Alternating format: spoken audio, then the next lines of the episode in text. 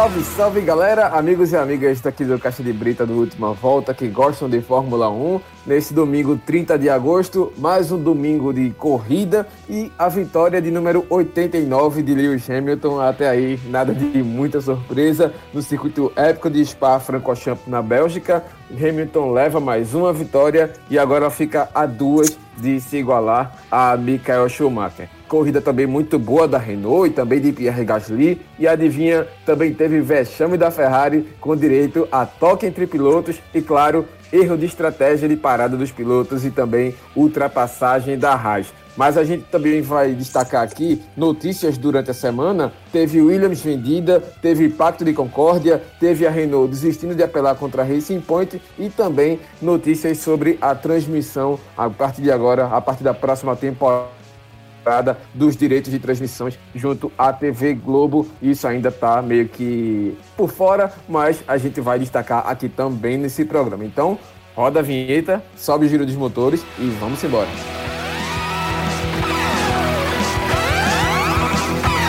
Para para vencer a corrida. É a última volta!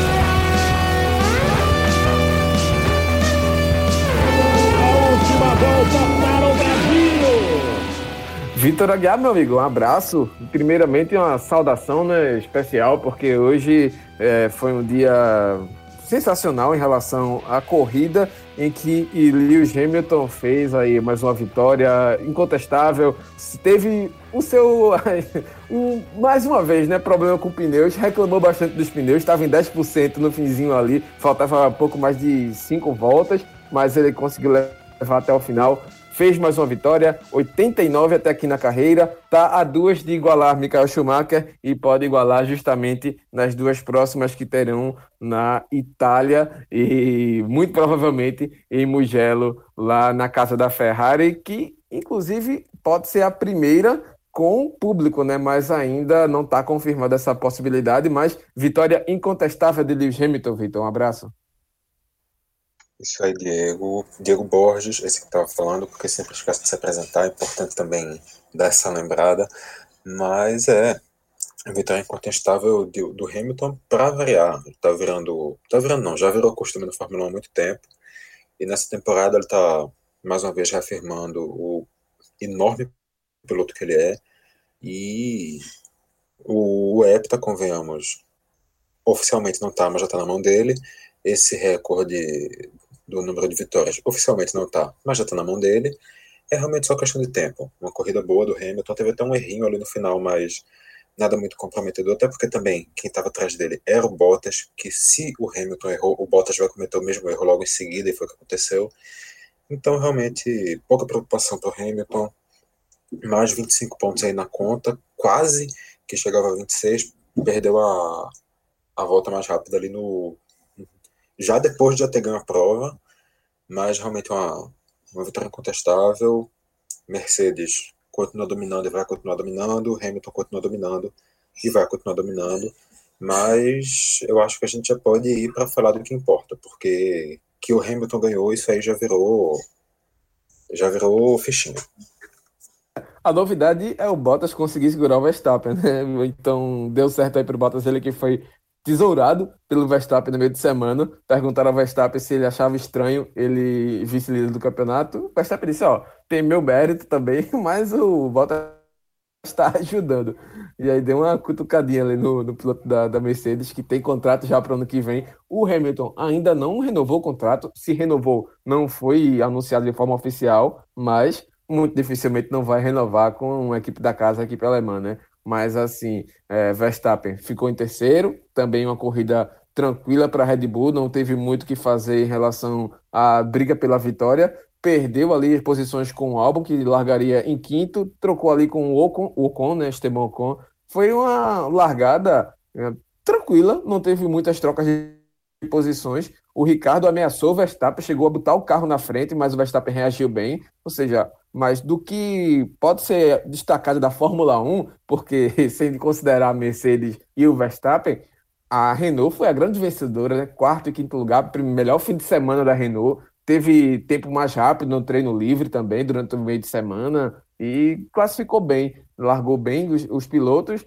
e conseguiu aí com, tranquilidade, né, pontos importantes para briga no campeonato, aí tentar se aproximar dessa briga pelo, pela terceira colocação no Mundial de Construtores. É, sobre essa questão da, da largada, antes de falar mais especificamente da Renault, que realmente teve uma grande prova, eu acho que teve sim um piloto que conseguiu uma grande largada, que ganhou muitas posições, que foi o Charles Leclerc Logo na segunda volta estava cinco posições à frente do que largou, mas com aquele, aquele carrinho bonito lá da Ferrari, realmente não tem muito o que fazer. E o que ele ganhou no início, ele perdeu ao longo das outras 42 voltas. E também na largada, também uma largada muito ruim do Sérgio Pérez, que parecia que estava com o carro engatado ali na primeira marcha, no ritmo muito inferior aos outros pilotos, e também demorou um tempo para conseguir se recuperar na prova. Mas sobre, no caso sobre a Renault, uma grande prova da Renault. Acho que dá para dizer, sem dúvida, que foi a. Acho sem dúvida é muito bom, né? Realmente é uma contradição maravilhosa. Mas sem dúvida foi a melhor prova da, da, da Renault até agora. Os dois pilotos conseguindo uma boa prova. O, o Ocon talvez fazendo sua, sua melhor atuação desde o retorno a Fórmula 1, que ele ainda vinha sendo questionado, vinha com a pontuação abaixo do, do Ricardo, mas aí já, já conseguiu uma sequência agora de dois ou três resultados satisfatórios, o que já dá um, uma cancha um pouco maior para ele. Ele que inclusive já tem contrato com a, com a Renault para o ano que vem. E é, o carro da Renault, com isso, prova que ele é realmente um carro que tem uma qualidade muito boa nas retas. É uma, uma situação que já vinha se desenhando desde o ano passado, já tinha dado uns sinais disso, mas eu acho que essa corrida chegou para testar. Talvez até dê para fazer um comparativo. Quanto mais reta a, a corrida tiver, pior vai ser o carro da Ferrari, melhor vai ser o carro da Renault. Elas vão ficar sempre nesse se revezando nisso, porque ao mesmo tempo o carro da Renault, quando vai para a corrida que não tem essa essa disposição, cai muito de rendimento e, e fica lutando para conseguir um mísero ponto e nesse caso também da Renault uma grande prova do Daniel Ricardo como tu bem falou Diego largou muito bem brigou lá na frente tentou pegar essa vaga do, do Verstappen mas realmente o a diferença do carro pesa. Dá para imaginar que se tivesse um, um carro similar até como tinham dois três anos atrás seria uma situação um pouco mais vantajosa para o Ricardo ele teria provavelmente conseguido essa ultrapassagem. Mas Fórmula 1 é Fórmula 1, né? Disputa tanto de piloto quanto de, de equipe, então não tem muito do que se reclamar. Mas foi uma, uma boa vitória para a Renault. Os seus dois pilotos saindo por cima, a equipe saindo por cima, mostrando que tem potencial, mostrando que tem qualidade. E também na tabela, chegando perto ali daquele segundo pelotão. Me adiantando aqui, porque vai passar isso mais para o final, mas da Renault que está em sexta para a terceira colocada McLaren, a distância agora caiu para só nove pontos. Então a Renault entrou de vez nessa briga aí do segundo pelotão.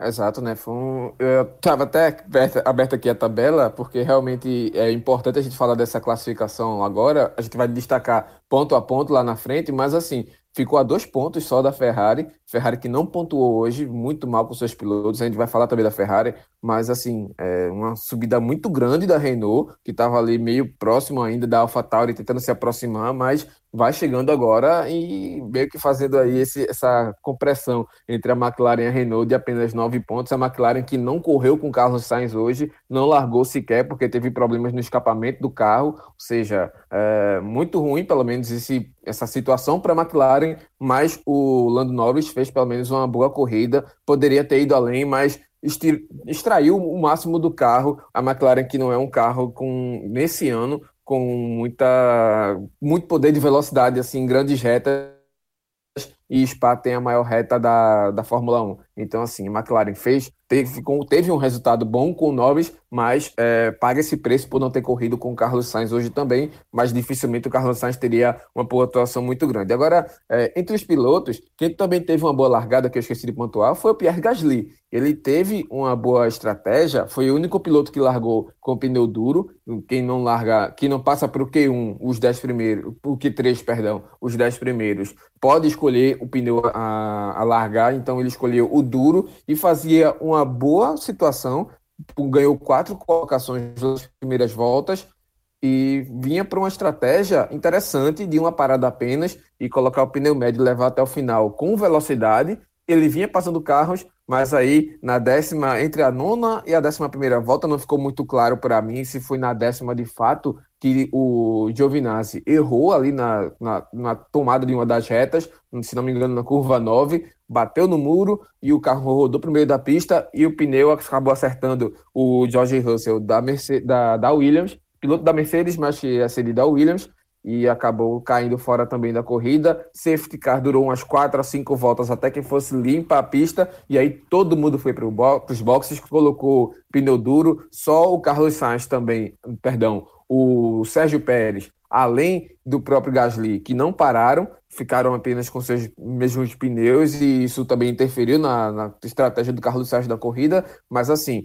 o Gasly fez uma boa corrida, terminou ali em oitavo lugar, se aproximando um pouco mais do, das equipes de frente, mas as à frente das duas Racing Point, que eram até então as queridinhas ali para se aproximar desse pelotão de frente do Hamilton, Bottas e Verstappen. Mas mesmo assim, o que o Gasly fez uma boa corrida, fez boas ultrapassagens, tranquilo, sem dificuldade, o que foi um final de semana muito assim complicado para ele, porque ele reviveu, né, todo a questão do ano passado que ele foi rebaixado da Red Bull de volta para a AlphaTauri e também marcando a perda do colega dele, do amigo de infância, o Antônio Hubert, que faleceu no ano passado na pista de Spa, correndo pela F2 e o capacete dele muito bonito, fazendo homenagens ao próprio Antoine com fotos dos dois quando eram novos, enfim. É uma corrida emocionante para o Gasly e ele foi muito bem também. O, o Antoine, no caso, amanhã, segunda-feira, vai estar completando um ano da morte dele, que, como muito bem lembrou, aconteceu lá, no Spa. Então, foi realmente uma corrida que teve esse, esse fundo de emoção. O tempo todo teve homenagens a ele, quase todas as equipes. Eu estou dizendo quase porque eu não sei certificar se eram todas, mas até onde eu olhei, realmente estava quase todo mundo, ou todo mundo correndo com com aquela logozinha da estrela com, com as iniciais e o número que o Antônio corria, o 19. Então, realmente foram muitas homenagens a ele, tinha esse clima. E o, o Gasly também é, conseguiu fazer essa homenagem a ele dentro, de, dentro da pista. Foi, foi uma corrida boa do Gasly, concordo contigo. Ele teve uma estratégia diferente de todo mundo e eu acho até que aquele safety car naquele momento, eu fiquei com a sensação de que poderia atrapalhar muito a estratégia dele, de que poderia ser uma coisa negativa, mas ainda assim ele conseguiu reverter, ele conseguiu ir bem, apesar do, de todo mundo ter que fazer aquela parada naquele momento ele seguindo na pista, mas conseguiu sair com ponto, conseguiu brigar em alguns momentos com com o próprio Alexander Albon, que foi o piloto que no ano passado tomou essa vaga dele da, na Red Bull, e que é, eu acho que é claro que a vaga do Albon nesse momento não está ameaçada na Red Bull. Pode ficar a qualquer momento, claro, porque a gente está falando de uma, de uma companhia com muita volatilidade no, na escolha dos seus pilotos, mas o mesmo sem ter esse cargo diretamente ameaçado, esse posto diretamente ameaçado, é importante e é bom para o para o Gasly que ele esteja bem, que ele esteja conseguindo fazer essa disputa direta, para ele estar tá sempre ali como uma sombra, para quando aparecer uma vaga, ele ser um nome que vai receber essa confiança dessa vaga, para se acontecer algum alguma ausência de algum piloto por algum motivo, ele esteja reforçado, a Red Bull não vá procurar alguém em outro lugar, ele precisa passar essa confiança sempre ali dentro, ele mais uma vez conseguiu fazer isso. Vem tendo a temporada acho que dá para dizer acima da média com um carro inferior que a AlphaTauri está apresentando esse ano. E também sobre a questão do acidente, eu abri aqui, o acidente foi na 11ª volta, na curva 13. O Giovinazzi perdeu o controle da, da sua Alfa Romeo sozinha e uma das rodas do carro, não vou lembrar qual, mas saiu, foi rolando na rua, o George Russell tentou desviar, mas a, a, a roda com o pneu foi direto no, no pneu frontal dele. O que, inclusive, ele até saiu dizendo que foi um grande susto, que ele já imaginou que aquilo pudesse acertar ele, pudesse acertar o ralo, que aquela aquela sandália havaiana ali de proteção em cima do piloto, mas deu, deu tudo certo, ele simplesmente saiu da pista, mas nenhum dos dois ficou ferido, inclusive ali na hora do acidente, a primeira imagem com os dois carros batidos, eu acho que até chegou a assustar um pouco, mas nenhum problema com os pilotos mesmo. É, assustou sim. Quando eu vi aqui a, a, na hora da transmissão, eu até dei uma pausa aqui, fiquei com aquela apreensão, porque realmente a cena foi feia, né? Os carros ficaram bem destruídos mesmo ali né? na pista, atravessados até mas ainda bem que deu tudo certo e que não tiveram grandes complicações. De fato, a segurança é muito grande, né? Para acontecer uma fatalidade, realmente é, precisa ser uma composição de vários fatores e, felizmente, a Fórmula 1 evoluiu muito em termos dessa situação de segurança para os pilotos. Agora, em questão... E, e uma coisa também, Diego, é, o acidente que costuma ser considerado mais perigoso é quando um carro, no caso, para quem não saiba, quando um carro acerta o outro mais ou menos em um T. Um carro, o carro da frente em lateral é acertado exatamente no meio pelo, pelo carro que está vindo atrás. Foi inclusive o que aconteceu no ano passado com o Antoine. E sempre dá esse susto quando é um acidente envolvendo dois carros, porque sempre corre o risco de ser isso. E, no caso, é uma coisa que eu posso estar enganado, mas eu acho que ainda não tinha sido é, vivenciado nessa temporada. A gente não tinha tido ainda um acidente envolvendo dois carros, pelo menos na minha memória, não, não passa nenhum. Ah, não dessa proporção, né? Tiveram toques, mas assim, acidente mesmo grande assim não tinha acontecido, mas que bom que deu tudo certo.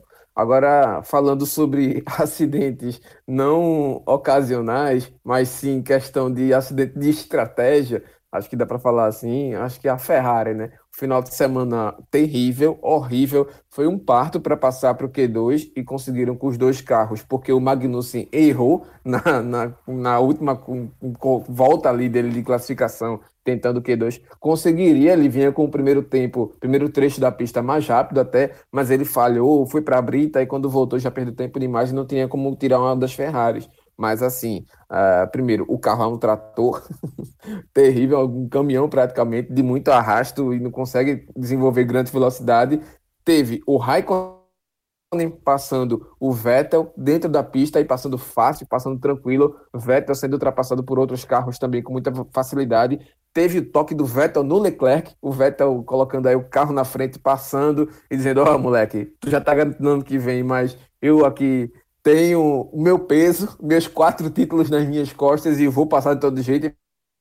E passou.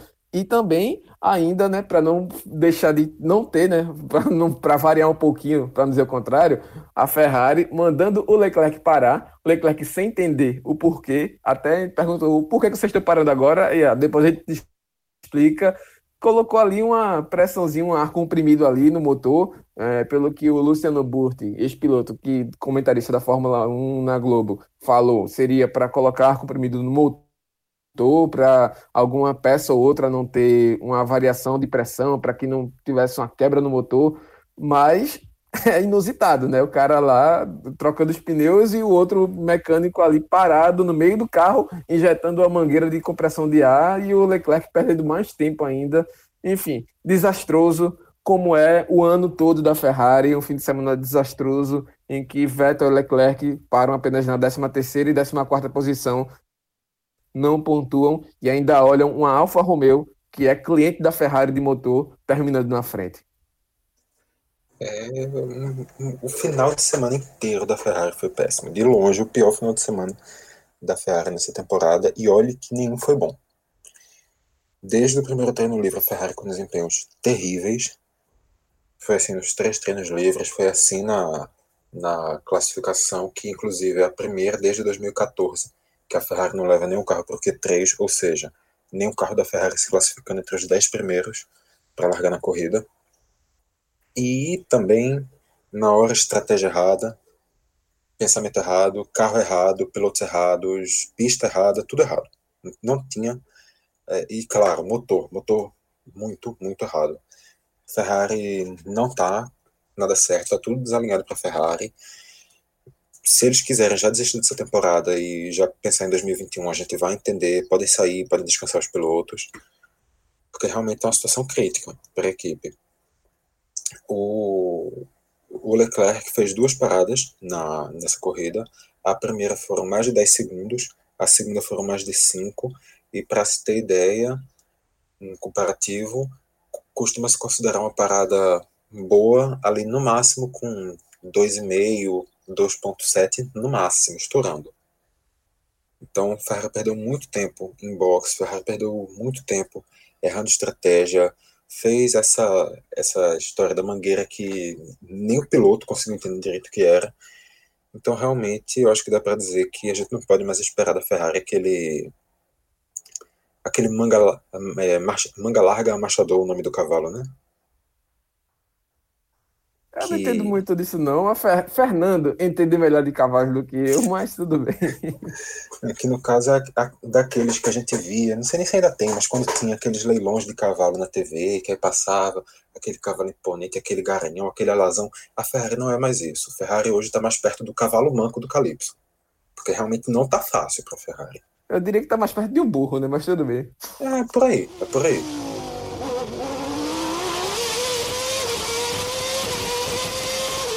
Mas então, vamos passar rápido para os destaques da corrida, porque a gente vai ter muita coisa para falar aqui nesse programa. Eu acho que os destaques positivos, mais uma vez, Hamilton não tem como não destacar. O piloto, o piloto com um pneu a 10%, faltando 5, 6 voltas, ele conseguiu levar até o final com toda aquela questão da vibração e tudo mais, e também um fim de semana mais um dele. Mas eu colocaria em grande destaque o Ricardo, conseguindo aí bater ali no, na trave do, do pódio, né? Se tivesse algum probleminha qualquer com Hamilton ou com Bottas, questão de pneu, ele teria herdado esse pódio e faria a tatuagem que ele prometeu junto com o Cyril Abtebu. E também teve a volta mais rápida no final, né? Tirou aí esse doce da boca do Lewis Hamilton, mais um pontinho que seria para ele. O Ricardo soma mais esse. E eu colocaria também o Gasly. Não sei você, Vitor. Entre os positivos, né? Concordo contigo, acho que Hamilton fazendo sua, sua vitória tranquila, não tem como, como não destacar, mas, também acho que já é clichê, então passar direto para o próximo. Eu digo não apenas o, o, Ricardo, mas os dois pilotos da, da Renault, já falei mais sobre eles, então não vou me estender muito. Uma corrida boa, da, tanto da equipe Renault, que eu acho que merece destaque individualmente, quanto dos dois pilotos, que também merecem destaque. Conseguiram dessa conseguiram atestar uma, uma boa corrida, uma boa atuação, aparecer nessa briga que estavam precisando. E também vou concordar contigo sobre o nome do Pierre Gasly, que vinha estando esquecido, mas conseguiu esses quatro pontos, conseguiu conseguiu dar aqueles pontinhos que a AlphaTauri precisa, conseguiu ser o que a AlphaTauri precisa. O piloto que vai lá e, de vez em quando, desenrola aqueles pontinhos, consegue uma briga, aparece ali na, na tela e bota logo da AlphaTauri para ser divulgada. E também eu vou além, eu vou destacar mais uma vez o Kimi Raikkonen. Eu acho que nem só pela corrida, fez uma corrida segura, ele vinha, teve um início de temporada muito ruim, mas já vem a duas corridas com um ritmo mais interessante, mas o Kimi Raikkonen ganhou da Ferrari Alfa Romeo ganhou da Ferrari, isso é muito simbólico. Isso é uma coisa muito simbólica do estado que a Ferrari está. Isso eu acho que é uma vitória também muito pessoal para o Kimi Raikkonen vencer sobre uma das equipes, a equipe onde ele é um dos pilotos que mais correu na história. Então, eu acho também que ele merece esse destaque positivo. Já que, seguindo para os pontos negativos, eu acho que duas equipes merecem esse, essa lembrança, que são a McLaren, que começou prometendo muito, estava parecendo ali que ia estar tá muito presente nessa, exatamente nessa briga da, da Renault pelo quarto, quinto, sexto lugar, mas acabou conseguindo classificar apenas um carro em sétimo, com alguma distância para os carros da Renault, e o segundo carro sequer conseguindo largar, que foi no caso o do Carlos Sainz. E sobre a Racing Point, o carro do Pérez parecia estar com alguma coisa errada, demorou muito para pegar ritmo. O Stroll fez a, o Stroll voltou a ser aquilo que a gente espera do Stroll, um piloto que não ataca, um piloto que não aparece na corrida, fica ali no meio, sem fazer completamente nada. E o Pérez, mais uma vez, fazendo aquilo que a gente não esperava ver do Pérez antes, sendo um piloto que falha bastante e que está começando realmente a, a justificar o porquê dos questionamentos sobre a continuidade do Sérgio Pérez na equipe. É, claro. De erros do Pérez, é, eu não me surpreendo, não. Eu acho ele um piloto até meio sujo também na hora de disputar posição, principalmente para defender. Eu acho que é sim um destaque negativo essas duas Racing Points, principalmente por isso, um desempenho muito ruim no final de semana e também com problemas ali para defender e decisões ruins dos pilotos. Acho que eles não são, não jogam limpo na hora de defender posição, tanto o Pérez quanto o próprio Stroll, e eles fizeram isso de novo nessa corrida hoje. Também que destaque negativo, claro, né? a Ferrari também. Se a gente bota o Hamilton como positivo, já é clichê, Ferrari como negativo também é, mas hoje a Ferrari se superou negativamente de uma forma estupenda, assim, foi um, um, um, grande desastre a Ferrari e também eu boto a Racing Point essas duas como negativas.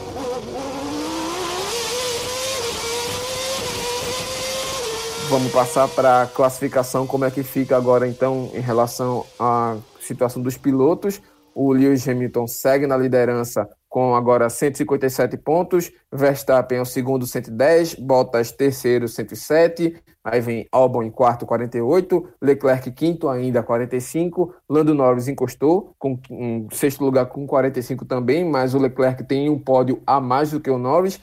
Lance Stroll, sétimo, 42. Ricardo subiu bastante, passou o Pérez, agora é o oitavo, 33. Pérez é o nono também com 33. Ocon é o décimo 26, Carlos Sainz, décimo primeiro 23, caiu bastante também na classificação. Pierre Gasly, décimo segundo 18, Vettel, décimo terceiro 16, e aí vem Huckenberg, décimo quarto 6, Antônio Giovinazzi, dois pontos, décimo quinto, Kvyat também dois pontos, décimo sexto, Magnussen, décimo sétimo um pontinho, Russell, Raikkonen, Latifi, Grosjean, os quatro com zero pontos, sem pontuar até aqui. Entre os construtores, Mercedes é a primeira, 264 pontos, 264. Red Bull é a segunda, 158, 158 pontos. E aí vem o pilotão que briga ali pelo que ainda não está decidido no campeonato. McLaren, terceira colocada com 68, Racing Point a quarta, 66, caiu aí posição para McLaren. Ferrari quinta, na 61 pontos, quinto colocado, Sexto lugar, Renault com 59. Alfa Tauri 20, e aí a, não muda, né? Alfa Romeo, oitavo com dois pontos, Haas com um ponto do Magnussen e a Williams ainda não pontuou.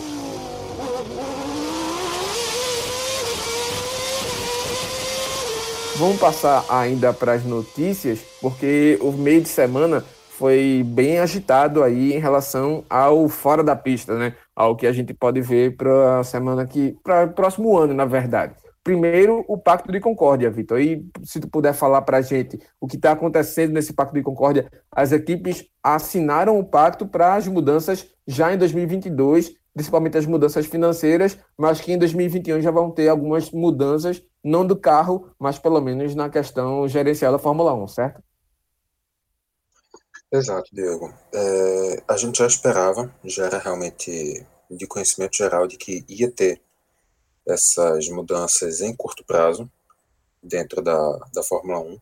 Algumas, inclusive, já iam começar a ser aplicadas nesse ano, e no ano que vem a gente tem uma mudança definitiva, mas com toda esse, essa questão da pandemia, da Covid, da to, toda essa mudança de, de protocolos, de temporada, isso tudo, acabou afetando os planejamentos e teve que se mudar todo o planejamento que, que seria previsto para essas alterações. E com isso foi definido agora nessa semana as novas regras que que vão reger a Fórmula 1 ao longo dessa desse próximo ciclo agora que vai começar, que vai ter algumas algumas alterações, algumas mudanças e que, como tu me falou, vai acontecer mudança envolvendo o carro sim, só que isso já estava definido antes, então essas foram mais questões gerenciais. O que eu começo a questionar um pouco é até que ponto a gente pode confiar que já mudou, que vai, que vai ser isso, porque querendo ou não, já é a terceira ou quarta versão que eles apresentam de como vai ser essa nova gerência financeira a partir de, de 2021. E com isso, ok, aparenta ser uma nova um novo ar, uma nova confiança, mas se já mudou antes também, não sei. Não sei até que ponto pode ser que surja uma nova mudança. Mas isso vai alterar as regras de distribuição financeira. A Ferrari vai continuar recebendo aquele dinheirinho a mais que ela recebe simplesmente por ser a Ferrari. Mas também uma, um outro ponto que, que essa redistribuição, que esse maior equilíbrio pode trazer, é uma coisa que já está sendo comentada sobre a reabertura da Fórmula 1, digamos assim. É uma categoria que vinha sendo muito fechada ao longo das últimas temporadas. A gente vê basicamente essas 10 equipes correndo já há 4, 5 anos. Aparece uma que dura 3 anos e sai, aparece uma que muda de nome depois de 4 anos, mas é, outras equipes, inclusive algumas equipes de destaque da Fórmula E, já começam a surgir aí como possíveis interessadas na, na entrada na Fórmula 1, a Audi, a BMW, a Porsche, equipes assim podem estar tá, tá fazendo essa, essa entrada com a, com a implantação dessas novas regras, e também até equipes que estão em situação econômica mais complicada, como é o caso da Haas, que já vinha sendo cotada para deixar a categoria, fica agora mais próximo de uma, de uma continuidade. E que, diga-se de passagem, é uma situação aprovada não apenas pelas equipes que estavam em crise financeira, mas até as equipes grandes, a, a Mercedes apoiou, a, a Ferrari apoiou, então aparenta ser realmente, quer dizer, Ferrari equipe grande, não sei, mas aparenta ser uma, um bom ar aí, uma nova esperança para uma remodelada na Fórmula 1, mas é ver realmente se vai ser implantado desse jeitinho. É, eu acho até que isso foi importante para a segunda notícia que a gente vai trazer aqui, que é justamente a venda da Williams para o grupo Dorilton, Dorilton, não sei de certo a, a pronúncia, mas é um grupo de investidores que eles fazem, eles não são nada relacionado à corrida, na verdade eles são é, managers, né, é, negociadores, businessmen, como dá para dizer, ou businesswomen também, que certamente deve ter mulher também, Humus, não, né? Woman. Não existe é. S é, né? no plural, mas enfim. É, né? Me ajude em inglês, mas tudo bem. Uh, eles vão pegar o Williams, vão assumir a parte gerencial, a parte injetar, na verdade, uma questão de investimentos, que era o grande problema da Williams nesse momento. É uma venda, não deixa de ser uma venda. A Williams, de fato, é vendida. A última garagista, né, a última equipe garagista da Fórmula 1 que ainda resistia, é vendida. Mas, de fato, é, dá uma margem, um fôlego, digamos assim, acho que na verdade a palavra é essa, para Williams que vinha capengando, sendo trocando de mãos em mãos aquela questão do, do patrocinador master, colocando pilotos cada vez mais é, de baixa qualidade e com pouco rendimento na pista, em troca da, do seu aporte financeiro que vinha com eles. Foi assim com o Stroll, foi assim, é assim agora também com o Latifi mas é, dá um gás ao Williams para que a partir da próxima temporada ou até mesmo para 2022 possa ter uma recuperação mais firme, né? E não apenas só passar para disputar um Q2, mas sim tentar brigar para passar por um Q1, tentar chegar na zona de pontuação e voltar, quem sabe até lá na frente a ser a campeã que ela sempre foi, uma equipe de grande destaque na Fórmula 1. Mas assim, essa galera vai assumir, vai assumir principalmente a questão gerencial das finanças da Williams Enquanto isso, a Claire Williams, filha do Frank Williams, vai seguir né, tocando o barco na questão do desenvolvimento dos carros. Ela que conhece bastante também dessa parte e, e vai ter, claro, todo o seu aporte de engenheiros e engenheiras que vão ajudar a desenvolver esse carro. Mas assim, é, dá um fôlego, dá um ânimo, dá aquela tristezazinha, pô, foi vendida tal, mas não tinha muito o que fazer. Né? As escolhas do próprio Frank Williams, principalmente lá atrás, quando não aceitou uma questão de uma, um acordo de maior abertura com a própria BMW, que foi o último grande suspiro da Williams, daí essa condição de hoje que a Williams chegou. Mas é, se você quiser comentar alguma coisa também disso, Vitor, antes da gente falar sobre a questão das transmissões, fica à vontade. Meu comentário vai para essa linha. Eu não sei se vai ficar tão restrito apenas a parte financeira. Nesse início, realmente, vai, vai ser, a, a Williams vai ser mantida, o pensamento dela vai ser mantido, mas eu acho que sim, vai acontecer mudança estrutural dentro da equipe, mas não de maneira brusca. Mas o, essa, essa mudança realmente vai deixar alguns fãs tristes por aquele pensamento mais tradicionalista, mas é aquela, ou era isso, ou era daqui a três anos não existir mais Williams dentro da Fórmula 1. Então, na prática, é um ganho para a categoria, é um ganho para a Williams, então acho que não tem muito muito que lamentar. É ver agora como é que vai como é que vai seguir esse investimento, se vai ser tudo cumprido dentro do, do planejado ou se vai ser um daquela, uma daquelas furadas. E torcer também pelo melhor para a gente voltar a ter a Williams, essa equipe importante, essa equipe histórica, como uma, uma força competitiva dentro da categoria.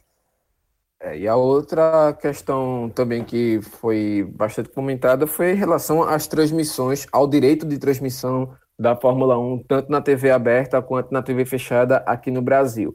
A Liberty Media, que é a empresa americana que tem os direitos sobre a distribuição dos direitos de transmissão da Fórmula 1, está cobrando um valor muito absurdo, muito alto em relação até ao período que a gente está vivendo de, de recessão econômica por conta da pandemia também, mas já tinha uma recessão econômica global. Antes disso, alguns países outros tendo uns bons rendimentos, mas a recessão era geral, se a gente for olhar para uma média global, mas uh, a Globo, segundo as primeiras informações, teria arregado desse valor, né? Teria dito que não teria condições e já ah, informado aos seus patrocinadores, ao pessoal que compra as cotas da Fórmula 1, de que não teria essa programação na sua grade para a próxima temporada. O que, primeiro, gera uma queda de engajamento, porque você não tem um produto que é aberto, que é amplo para grande, grande massa brasileira, no caso, todo domingo de manhã ali, que já é tradicional da Globo desde os anos 80, aquele, enfim, aquele produto da Globo não vai ter mais, se de fato confirmar, e também é, você passa para elitizar de fato aquele público que acompanha aquilo, né? Vai ser cada vez mais parecido com tênis, onde você, para acompanhar o que você precisa, que você tem necessidade, que são os grandes campeonatos, grandes torneios dos grandes slams, você só vai ter pagando alguma coisa ou por assinatura ou por um plano fechado, um pacote fechado, como a gente vê, por exemplo, a Dazon, vê a Leve FC, tanto o Campeonato é, Copa do Nordeste como Série C do Brasileiro, enfim. Você vai ter um nicho de mercado ainda mais de nicho, tipo, você vai ter uma bolha mais é, restrita àquele potencial econômico dos consumidores. E também, claro, você lá na frente vai ter uma perda, se não de imediata, mas vai ter sim uma perda, porque você já tem menor engajamento em um momento em que a Fórmula 1 vem batendo os recordes e recordes de transmissão de público, pelo menos em relação aos últimos anos, à última década, e você pega esse produto e esconde ele, coloca ainda mais cobertas em cima dele deixa menos acessível. Eu acho uma decisão burra da Media Liberty, e você não entender isso, essas particularidades do mercado brasileiro, você não abrir uma concessão, se você colocar apenas um custo alto para você receber ali em frente, mas você não pensar no seu retorno de investimento lá na frente, se você abrir mão de um ou outro valor a receber hoje, e você também tem essa questão de perder um país que tem um grande é, uma grande parcela de representatividade no consumo global da própria Fórmula 1 e o que eu acho muito provável que vai interferir também no, na questão de Interlagos sair da grade de programação da Fórmula 1, do Brasil não ter mais uma prova dentro da Fórmula 1. Acho que é isso que vai acontecer, se não no ano que vem, mas daqui a dois ou três anos,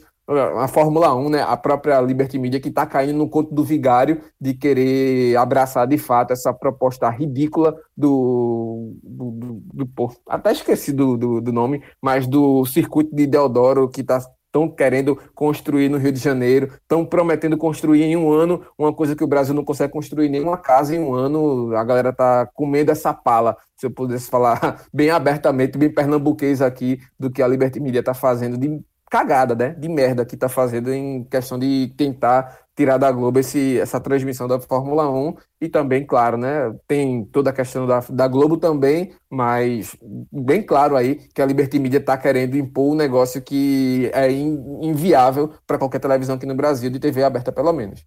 Foi mal meu rage aí, galera. É, eu já ia comentar isso.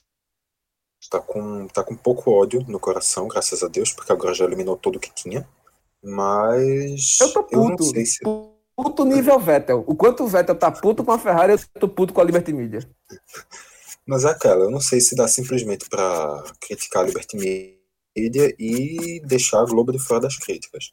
Porque, ok, realmente o valor que a Liberty Media está pedindo, eu acho que não dá nem para dizer que é exorbitante, eu acho que basta dizer que é um valor em dólar. E, bem, na situação que o Brasil está, na situação que o dólar e o real estão, o valor em dólar você já deduz o que significa mas é, a Globo já confirmou essa saída, mas existem muitas coisas nos bastidores dizendo que a Globo sequer tentou abrir negociação, que a Globo já vinha com essa ideia de de para transmissão da Fórmula 1 há muito tempo, porque já não foi agora que surgiu essa essa história, já tem alguns anos, basicamente desde que o, o Brasil saiu da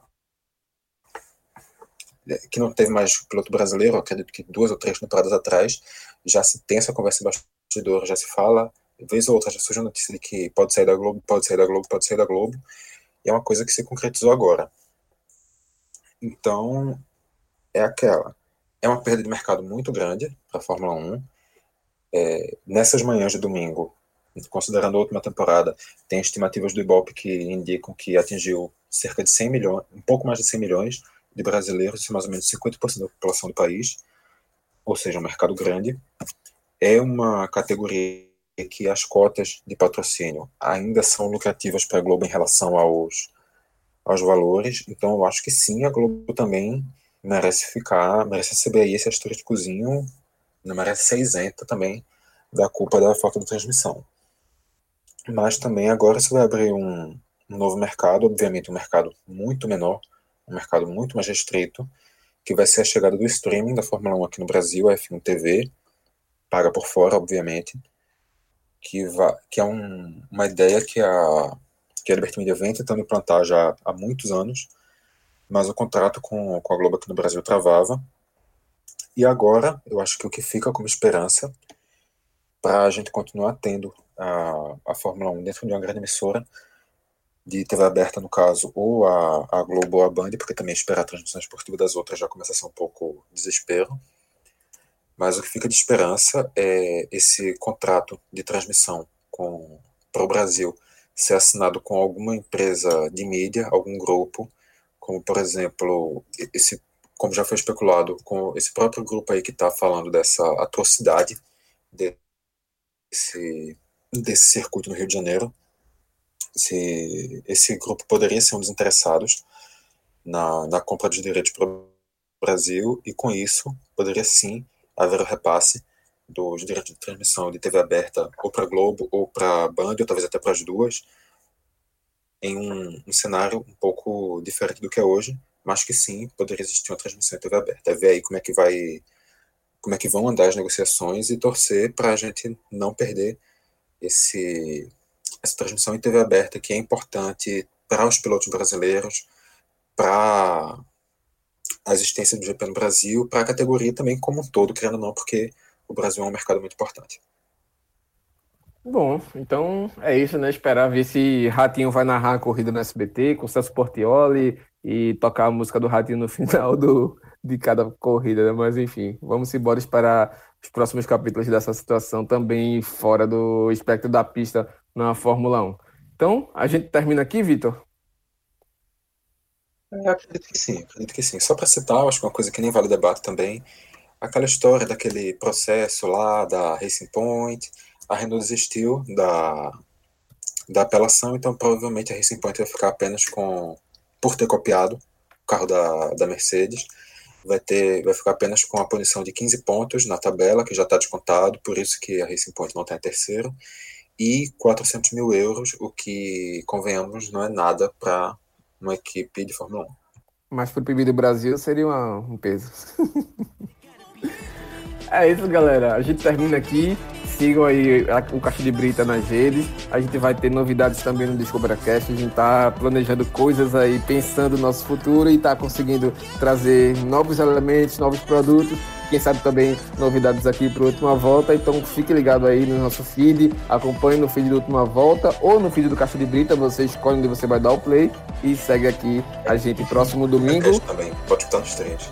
Exatamente. Segundo o Descubracast também. Próximo domingo tem também de novo corrida. É a oitava etapa, né? A oitava da temporada. Domingo também, 6 de setembro, 10 e 10 da manhã. GP da Itália, mais um GP de grandes retas e trabalha aí para a Ferrari tentar ver se faz alguma coisa, faz alguma frente ou se alguém tenta tirar o doce da boca do Lewis Hamilton. Valeu, Vitor. Valeu, galera. Até o próximo programa. Beijão. Até a próxima.